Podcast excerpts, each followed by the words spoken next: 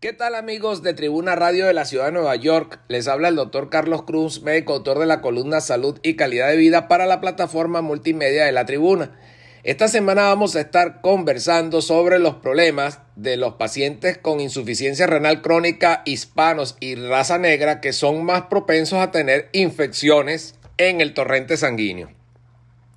Según el último reportaje del CDC, los adultos en tratamiento de diálisis para la enfermedad de los riñones en etapa terminal tuvieron 100 veces más probabilidades de presentar una infección del torrente sanguíneo por estafilococo que los adultos que no estaban en diálisis en el periodo comprendido entre 2017 y 2020.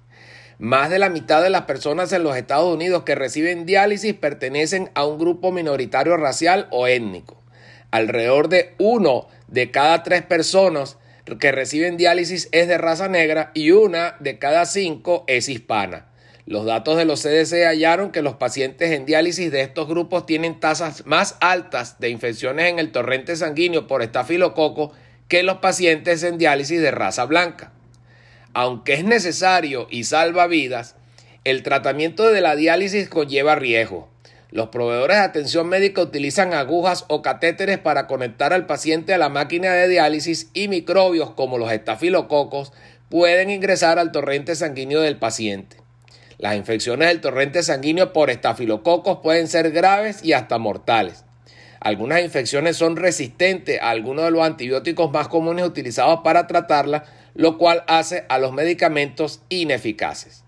Los datos del Centro de Control y Prevención de Enfermedades de los Estados Unidos confirmaron que una de las maneras clave en que los proveedores de atención médica pueden reducir el riesgo de infección es utilizar alternativas de bajo riesgo como fístulas e injertos para reemplazar los catéteres venosos centrales que conectan la circulación de la sangre de los pacientes a las máquinas de diálisis del tratamiento.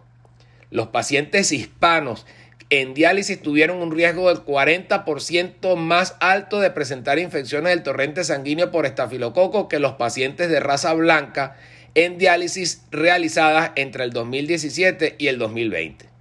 Otros retos para muchos pacientes en diálisis incluyen lo siguiente, la falta de acceso al cuidado médico preventivo para afecciones como la diabetes y la hipertensión arterial, la falta de conocimiento del paciente acerca de las opciones de tratamiento para las enfermedades de los riñones, el uso por largo tiempo de un catéter venoso central y factores socioeconómicos como la pobreza, el hacinamiento en el hogar y bajos niveles en los estudios.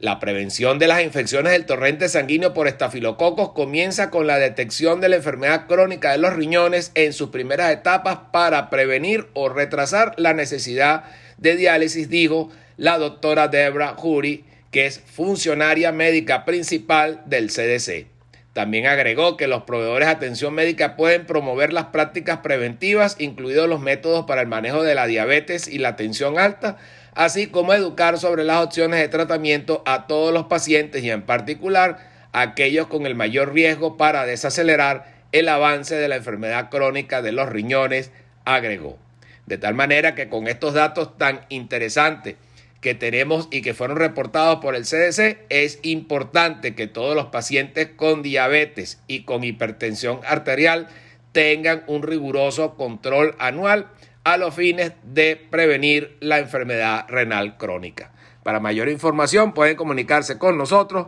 a través del correo electrónico tusaludhispana.gmail.com